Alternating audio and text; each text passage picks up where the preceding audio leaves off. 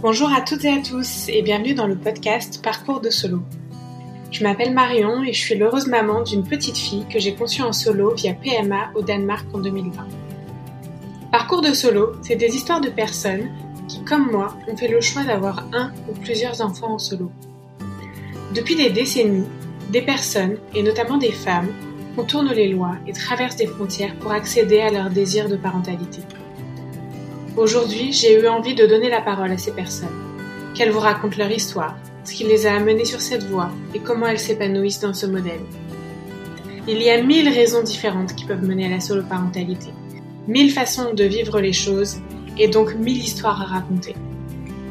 Parce que parler de nos parcours et faire connaître nos familles, c'est les rendre légitimes et les normaliser aux yeux de la société. Alors ouvrez grand votre cœur et vos oreilles. Bonne écoute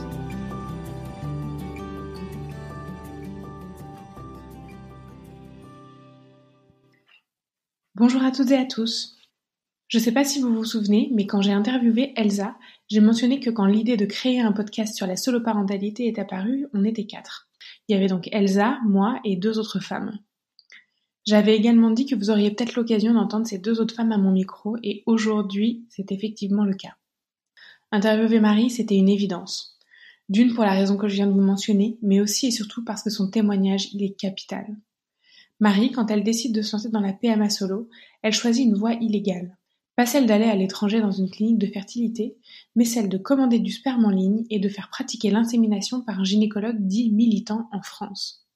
Tout aurait pu bien se passer, mais malheureusement, Marie a fait les frais d'un suivi qu'on pourrait qualifier d'hasardeux, voire carrément de négligent, et est tombée enceinte de triplés, elle qui craignait déjà une grossesse gémellaire. On pourrait croire que le cas de Marie est isolé, qu'elle n'a simplement pas eu de chance.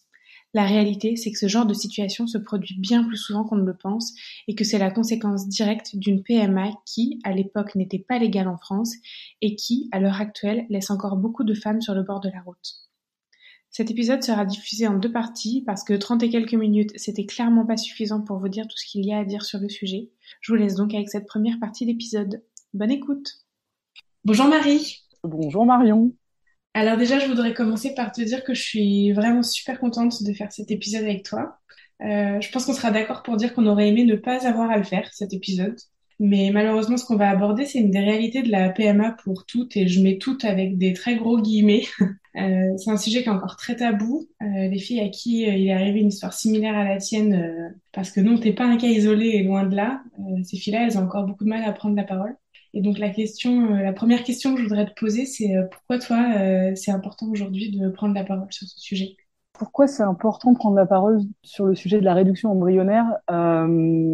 Parce que je suis pas la seule à l'avoir vécu, parce que je sais que beaucoup de femmes qui l'ont vécu, solo ou pas solo, n'en parlent pas parce que c'est tabou, parce que c'est un sujet qui soulève énormément de honte et de culpabilité et, euh, et que c'est aussi un sujet euh, éminemment politique. Voilà, donc je pense qu'il est important, euh, de ce que je retire en tout cas moi de mon histoire, qui a été compliquée, hein, c'est euh, bah, d'en faire quelque chose si au moins je peux en parler autour de moi pour aider, pour, je dirais pas enseigner des choses, mais en tout cas pour aider, bah, ce sera déjà ça en fait. Bah, je te remercie de me confier cette parole et puis je vais faire en sorte de la diffuser au mieux. Alors avant de rentrer dans le vif du sujet, moi j'aimerais savoir euh, la petite Marie, quand elle était enfant, comment est-ce qu'elle voyait la grande Marie adulte dans sa vie de famille? À quoi est-ce qu'elle aspirait?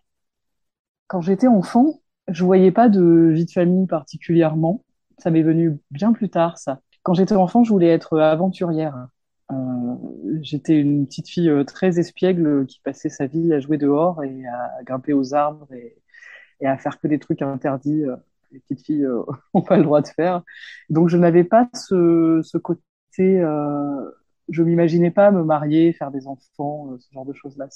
Je m'imaginais aventurière, euh, parcourir le monde, euh, des trucs, des trucs comme ça. J'imaginais que j'étais un petit peu comme les héros des dessins animés que j'adorais en fait. Et pas comme les héroïnes, du coup. Enfin, bah, pas, comme les princesses, c'est ça que je voulais dire. Bah, les héroïnes, il y en a pas beaucoup à part des princesses, euh, mm. ou alors des princesses Sarah hyper malheureuses, ou des princesses qui dorment et qui attendent le prince charmant. Donc euh, oui, je, je m'identifiais beaucoup aux héros et pas aux héroïnes. J'ai compris plus tard que c'est parce qu'en fait euh, les héros euh, étaient des sujets réellement et que c'est quand même plus sympa d'être un sujet. voilà. Et du coup, à quel moment tu as commencé à projeter ta, ta vie de, de, de, de, femme et de famille? Eh ben, euh, plus tard, à l'adolescence, quand j'ai commencé à avoir des petits copains, euh, puisque je suis hétéro, et, euh, et là, en fait, le côté, j'ai un petit ami, en plus j'ai un grand frère qui, lui, est avec la, la même depuis très longtemps, qui, eux, se projetaient déjà avec des enfants, etc. Ils sont toujours ensemble, d'ailleurs, aujourd'hui. Et donc, je collais un petit peu à ça. Je me disais, bah tiens, bah moi, ça va être pareil, je vais avoir un petit copain, et puis on va rester ensemble, et puis on va faire des enfants, et puis c'est la suite logique des choses. Voilà, c'était plus comme ça que je le voyais. Mais je sais pas si c'était un désir vraiment, mais Ouais, c'est à ce moment-là que j'ai commencé à, à, projeter un petit peu un schéma euh, classique, quoi. Oui, tu avais une norme à laquelle euh, tu te référais et tu t'envisageais pas euh, nécessairement de dévier de cette norme-là, quoi. Non, parce que je savais même pas que c'était possible. Il n'existait pas d'autres modèles, en fait. C'est-à-dire que c'était tellement loin de, de, moi que pour moi, c'était trouver quelqu'un à qui tu plais et qui te plaît et faire des enfants avec pas d'autre schéma, quoi. Et du coup, euh, bon, on va pas refaire euh, toute l'histoire de ta vie amoureuse, euh, adolescente, adulte, etc. Mais donc, euh, bien évidemment, la PMA solo est arrivée à un moment donné dans tes, dans tes projets. Est-ce que tu te souviens de ce moment-là?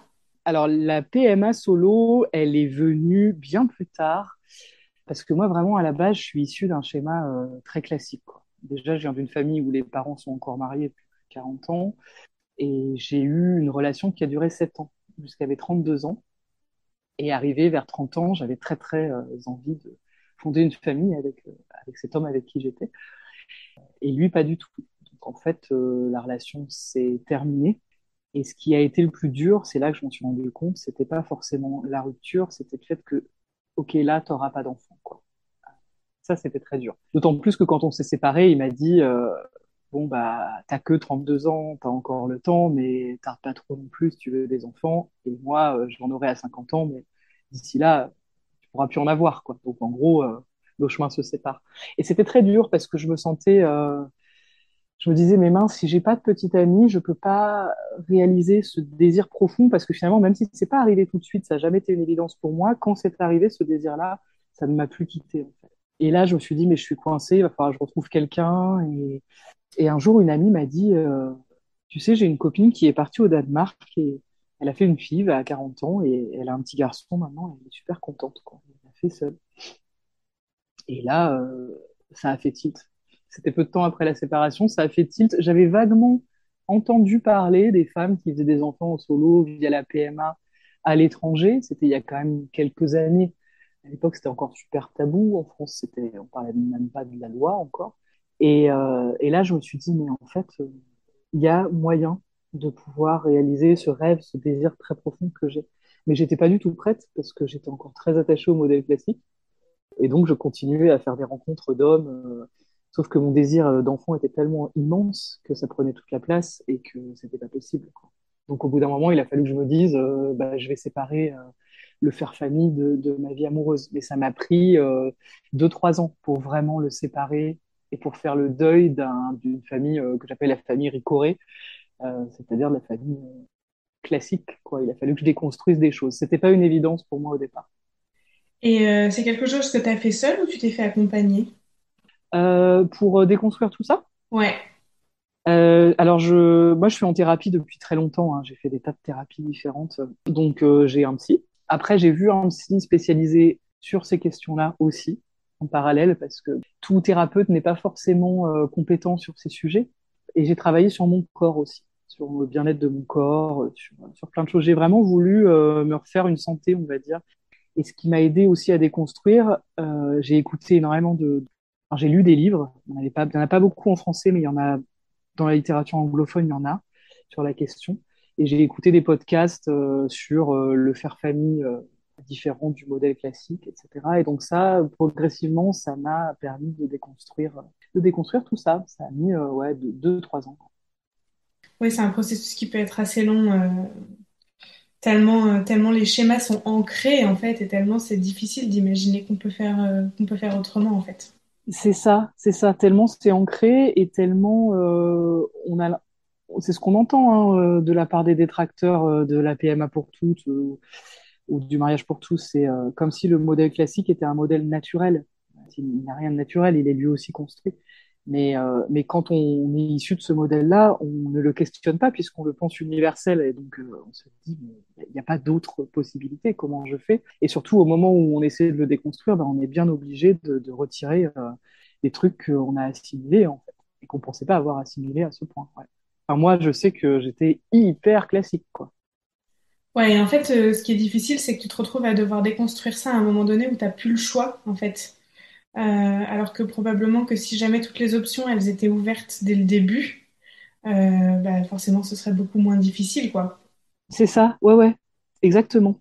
Et ce serait, bah, déjà, on se ferait moins de nœuds au cerveau. C'est pour ça qu'un podcast comme le tien, c'est intéressant, parce que des filles plus jeunes qui vont l'entendre auront pas tout ce truc à faire à presque 35 ans ou 40 ans à déconstruire. En plus, plus tu déconstruis tard, plus c'est dur. Et puis, euh, beaucoup moins de, de, culpabilité, quoi. Parce que quand même, moi, au moment où j'ai commencé à aborder le sujet, on était encore en train de se poser la question dans les médias, euh, est-ce que des enfants issus de familles non hétérosexuelles, euh, papa-maman, peuvent être heureux? On était quand même encore à ça. Quoi. Et là, progressivement, on arrive à, euh, bah, est-ce que on est forcément heureux dans un modèle classique? Euh, Voilà, enfin, tout, est, en ce moment, tout bouge en fait. Et je pense que c'est peut-être plus facile maintenant de, de déconstruire qu'il euh, y a encore quelques années où, où c'était très très rigide. Donc du coup, à partir du moment où tu as déconstruit ça et où tu t'es sentie euh, prête à te lancer, concrètement, comment tu t'y es prise? C'était quoi les premières étapes? Alors, j'ai commencé, moi, en me disant, à 35 ans, je m'y mets. Parce qu'en fait, je voulais pas attendre d'être infertile.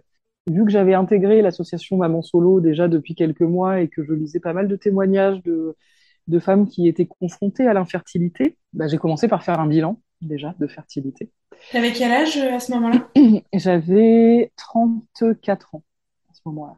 Et j'ai commencé donc euh, par ce par ce, ce bilan-là, euh, en comprenant pas grand-chose à ce qui était écrit. J'ai vu une gynécologue super spécialisée en PMA euh, qui a un peu interprété mes résultats et tout ça.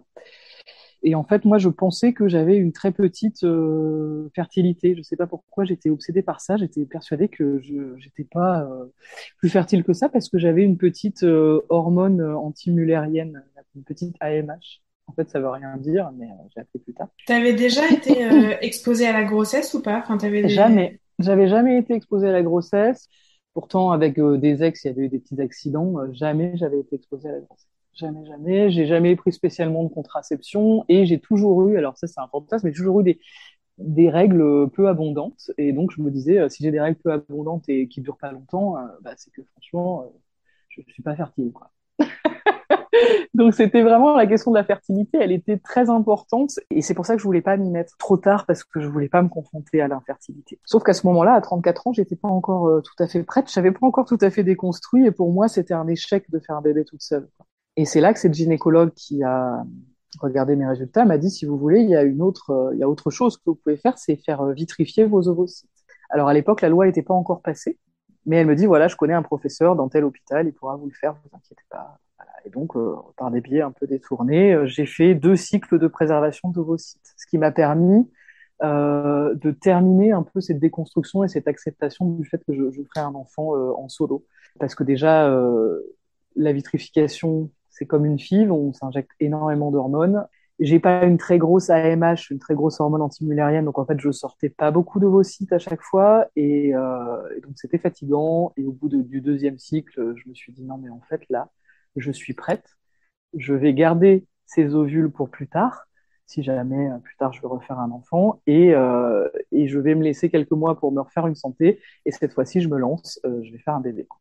Oui, donc c'est ce que j'allais demander au final à la fin de cette euh, de ce protocole de ce processus de congélation, tu étais beaucoup plus sereine par rapport à ton projet de solo parentalité? Oui, beaucoup plus, beaucoup plus parce que euh, je sais pas si c'est parce que je m'étais finalement euh, la cryoconservation, c'est de la PMA, donc d'un seul coup j'avais vraiment mis un pied dedans.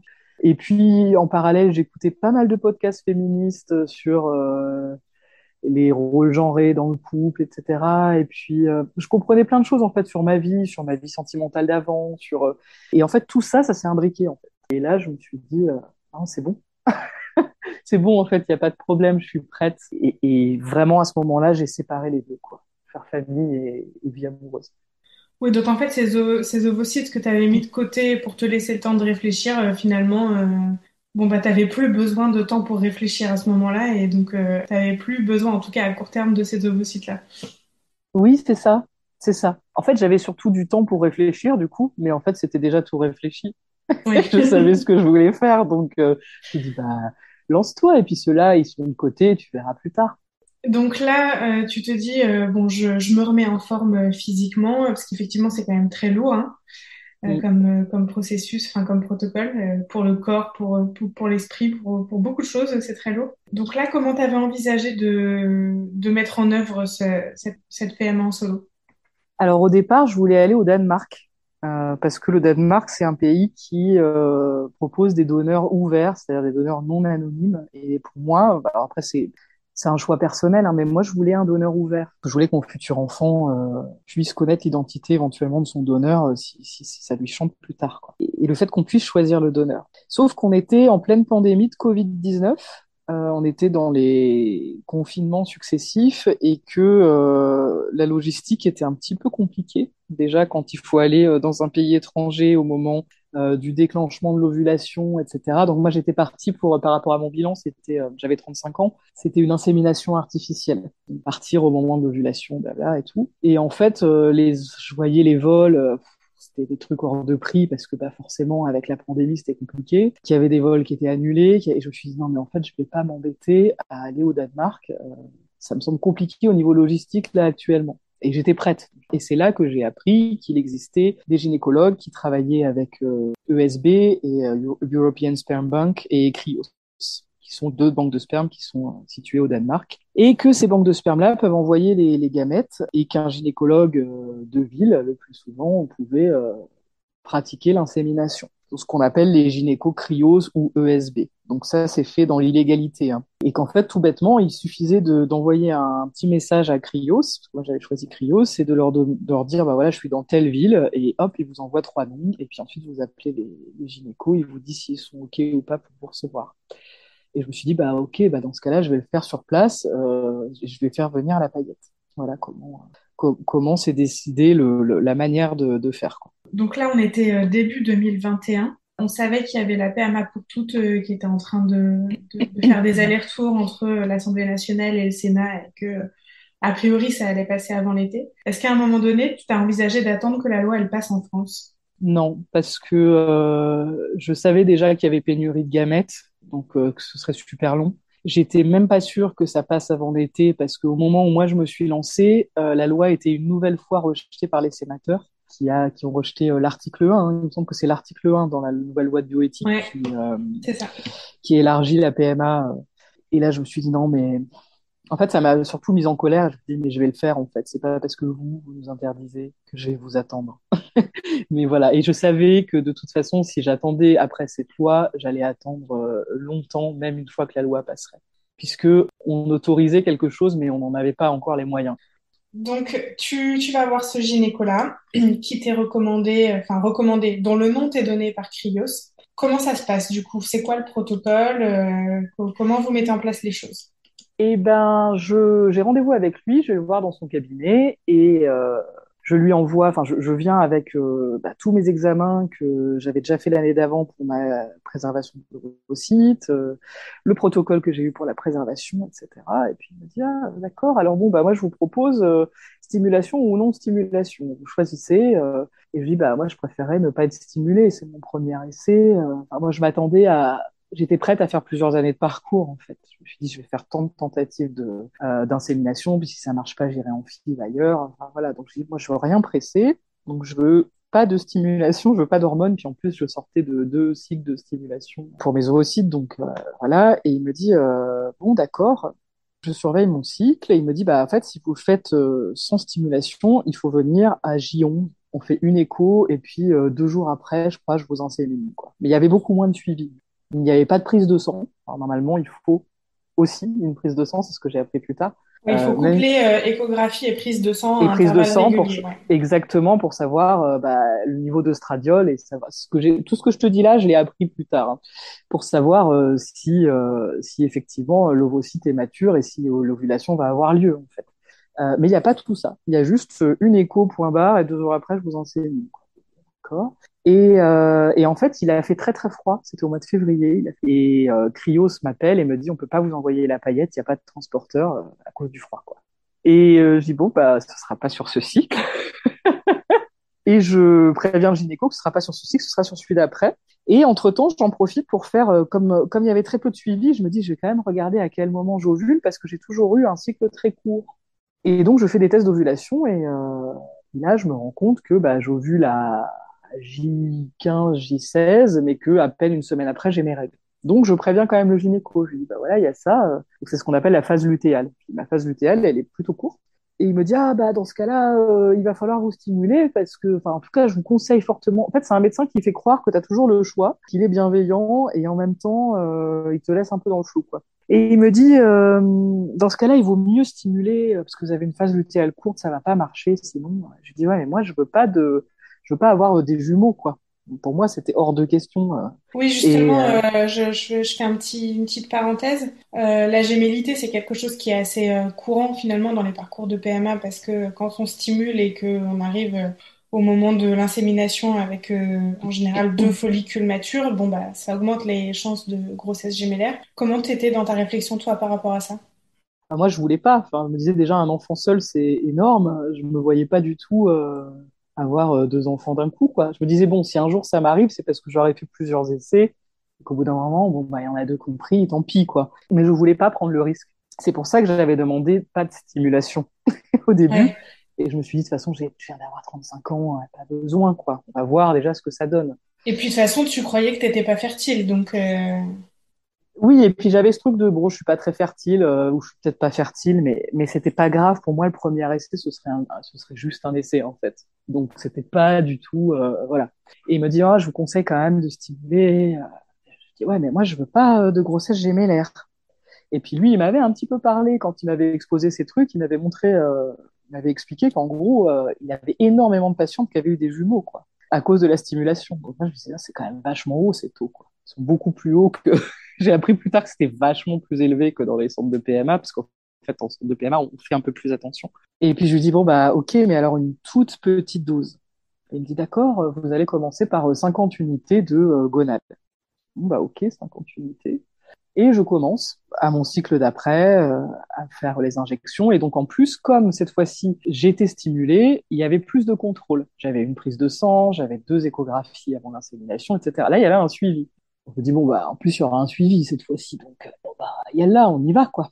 Et euh, j'arrive je crois à J7 ou J8 pour la, première euh, échographie. Il dit bon bah là euh, il y en a deux dans l'ovaire droit qui sont qui sont dominants en fait. Je dis deux? Ouais j'avais dit pas de jumeaux hein, je vous rappelle hein, j'ai dit deux et en gros, il me dit euh, non, mais de toute façon, euh, regardez, vous, vous, aviez plein de follicules pour votre euh, cryoconservation. Là, on voit ça sur votre dossier. Vous aviez plein de follicules et finalement, vous en avez à chaque fois euh, congelé très peu. Donc, en gros, il me dit vous avez 35 ans, le risque il est, il est quasi nul. Hein. Vous avez surtout la chance, une plus de chance qu'il y en ait un qui prenne. Et donc, bon, bah, c'est ok. Ok, moi bêtement je le suis en fait. Bah, c'est normal. Parce que c'est un médecin. Voilà c'est un médecin et que tout simplement je lui fais confiance. Quoi. Et il me dit euh, par contre euh, on va faire euh, et puis pareil le stradiol le taux était assez haut. Enfin on voyait que quand même l'ovulation allait être proche. Et ensuite il me dit bon là je vous conseille parce que ce serait bien qu'on la fasse samedi. je crois que c'était le mercredi il me semble hein, que j'avais fait l'échographie. Il me dit vous vous injectez 75 ce soir.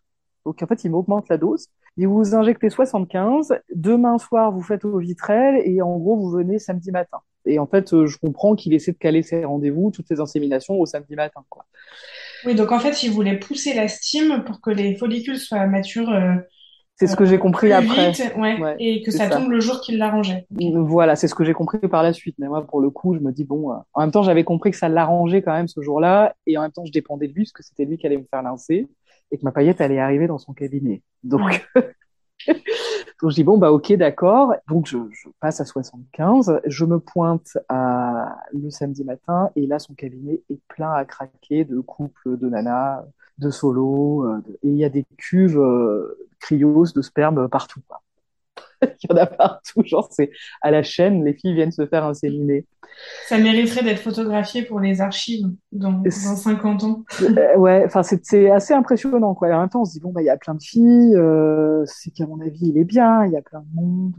Et donc bah au bout d'un, je, je sais pas, j'ai dû attendre deux heures, c'est mon tour. Il sort la paillette du truc, il me montre, il me dit voilà c'est bien votre donneur. Donc je dis oui c'est bien mon donneur. Il décongèle la paillette, puis il me dit bon bah, voilà installez-vous je m'allonge, je mets les pieds sur les étriers et il me fait une petite échographie de, de contrôle avant l'insémination. Voilà, il regarde l'ovaire droit, alors 20, 22 mm, 21 mm, les, les deux fameux euh, follicules dominants de départ, et puis il va sur l'ovaire gauche et là il fait 18 et je fais quoi? Il y en a trois? Et en fait, bah, le fait d'avoir poussé avait fait pousser le troisième, l'avait fait maturer en fait. Ouais, 18 et demi, euh, clairement, c'est mature, quoi. C'est prêt à ovuler, quoi. 18 et demi, c'est mature. Et là, j'ai les pieds sur les étriers, les jambes écartées avec une sonde dans le vagin. La paillette est décongelée, la paillette qui m'a coûté 1500 balles à faire venir. Et là, je vois que j'ai trois follicules matures, quoi. Et je lui dis, docteur, euh, il y a un souci parce que moi, j'ai dit que je voulais pas de jumeaux, quoi. Et là, vous augmentez les chances que j'ai euh, une grossesse gémellaire, voire peut-être même une grossesse triple il me dit bon alors la grossesse triple, vous inquiétez pas, ça m'est jamais arrivé. Et les jumeaux, oui, ça augmente un peu les chances, mais euh, honnêtement, euh, vraiment, en gros, euh, vous inquiétez pas, faites-moi confiance. Quoi. Et en même temps, bah, j'ai pas trop le choix, j'ai les jambes écartées, j'ai la paillette décongelée, et, euh, et je dis bon bah là, on y va quoi. Et oui, dire non, enfin faire marche arrière à ce moment-là, c'est même pas dans les choses que tu es capable d'envisager. Bah, c'est-à-dire que c'est pas possible parce que là, tu te retrouves dans une situation de dépendance à l'autre, en fait. T'as les jambes écartées, le, le, truc est fait. Bah, tu peux, mais tu mets 1500 euros à la poubelle, quoi. Ouais, c'est très très compliqué, en fait. Là, tu te retrouves coincé, quoi. C'est mm. vraiment les situations, euh, les situations, comme une situation d'emprise, finalement. Tu dis, oui. en fait, je, suis coincé, je suis coincé. J'allais dire, il y a, et puis il y a aussi probablement, euh, j'imagine, un espèce d'effet de sidération qui fait que sur le moment, euh, tu, tu, tu, réalises pas forcément trop et tu, et tu dis bon, euh, on va gérer ça plus tard euh, si quelque chose se passe, quoi. Ouais, et puis surtout, il me dit vraiment de toute façon, parce que c'est un médecin qui a une voix très douce, vraiment que ça va bien se passer, en fait, qu'il n'y a pas de problème. Ouais. Bah, je me dis, bah, je vais lui faire confiance. En plus, c'est un médecin qui avait plutôt bonne réputation. Bon, j'ai appris par la suite que pas forcément, mais voilà, donc je me dis, bon, écoute, en même temps, j'ai pas le choix. Voilà, il y a vraiment, c'est plus un truc de, euh, bah, quand t'es au pied du mur, c'est un peu compliqué, quoi. Et, euh, donc, euh, il me fait l'insémination et, et voilà. Ok, bon, donc les osos sont dans la place. les osos sont dans la place, voilà. Et donc là, tu as 15 jours à peu près, enfin deux semaines à attendre avant de faire un test de grossesse. Ouais. Euh, comment tu te sens pendant cette période? Est-ce que c'est quelque chose auquel tu repenses ou est-ce que tu te bases sur ce que t'as dit le gynéco et que du coup tu es assez confiante? Comment tu te sens à ce moment-là? Bah, euh, j'y repense pas, j'y pense pas trop parce que c'est mon premier essai que en fait je fais exprès de blinder mon emploi du temps de boulot pendant ces temps d'attente pour ne pas me faire de nœud au cerveau. Et, euh, et moi j'ai ces mots en tête qui sont, vous inquiétez pas, euh, c'est ok en fait, tout va bien. Et en gros, euh, c'était plus, euh, il y a plus de chances que ça ait pas marché que que, euh, que ça ait trop marché, quoi. Donc, bah, voilà, comment ça se passe? Donc, je, suis plutôt sereine en fait pendant ce temps-là. Je suis pas morfond à me dire, ah, mince, j'ai envie de faire le test de grossesse. Enfin, je m'occupe, je continue ma vie en me disant, de toute façon, c'est ton premier essai, euh, voilà, t'as mis un pied dedans, et puis tu verras bien, quoi. Mm. Donc, tu fais ton test de grossesse. Oui, je fais un test précoce qui réagit tout de suite. Ouais, je m'en souviens très bien. qui réagit de suite. Et là, je fais, ah ouais, d'accord, oh, bah, je suis enceinte, c'est trop bien. Et donc, je suis super contente. Mais je me dis, moi, je suis enceinte. Mais j'étais encore un peu à me dire, bon, attention, parce que euh, ça peut être une réaction à l'eau vitrelle, à tout ça. Donc, euh, je, je sais pas si, voilà, je sais, c'est fragile au début, on sait pas trop. Mais euh, je suis super contente, quoi. Et je vais faire ma prise de sang. Et puis là, j'ai un taux, mais qui est pas hyper élevé. J'ai un taux à 200 et quelques à J14, qui est pas non plus un taux qui explose le plafond, qui est un bon taux. C'est assez élevé, mais qui effectivement pour être un taux d'une grossesse, euh, enfin, c'est pas toujours révélateur, mais un taux d'une grossesse simple, quoi. Oui, c'est ça. Ça peut être, ça prouve que, bah, en tout cas, ça s'implante bien. Quoi. Et puis, euh, je refais un, une prise de sang de après, et là, je suis quasiment à 1000 au niveau des, des bêta, des hormones de l'hormone de grossesse. Et puis je me dis bon bah attends, je suis à J16. Ouais, enfin je, je tilte pas trop en fait parce que j'y connaissais. c'est par la suite que j'ai appris beaucoup de choses sur la PMA. Euh, que je me dis juste, bah, ça prend. Et puis j'écris à ce gynécologue qui me dit, c'est super, ça veut dire que ça prend, c'est parfait. Euh, et là, il me donne rendez-vous pour une échographie de datation. Euh, l'échographie de datation se fait un mois après l'insémination, donc à six semaines d'aménorrhée. D'accord, donc tu fais une écho à ce moment-là. Voilà. Et il me dit, ne faites pas d'autres prises de sang, parce que là, votre taux est tellement élevé, déjà élevé, en fait, donc laissez, et puis vous revenez dans, un mois. Donc, euh, et donc le mois se passe et je me dis c'est trop cool, je suis enceinte et, j'avais peur à chaque fois de perdre la grossesse. Donc voilà, c'était toujours un peu le truc, euh, mais c'était euh, incroyable parce que je me dis je vais enfin réaliser mon rêve. Euh, je suis enceinte et j'y crois pas, ça a marché du premier coup, c'est dingue quoi. J'ai trop de la chance. Voilà ce que je me dis. J'ai trop de la chance. Très bien. non mais il y aura eu un moment de comment dire de de naïveté, on va dire, dans ce, dans ce premier trimestre. Donc, euh, bon, bah, voilà, il était, il était à prendre. D'insouciance. Voilà, d'insouciance, tout à fait. Donc, tu fais cette écho de datation avec ce même gynéco, du coup? euh, Oui, voilà, parce que lui, en fait, après, reprend les patients pour l'écho de datation, pour voir, euh, voilà, et puis ensuite, je ne sais pas, puisqu'après, je suis partie moi-même.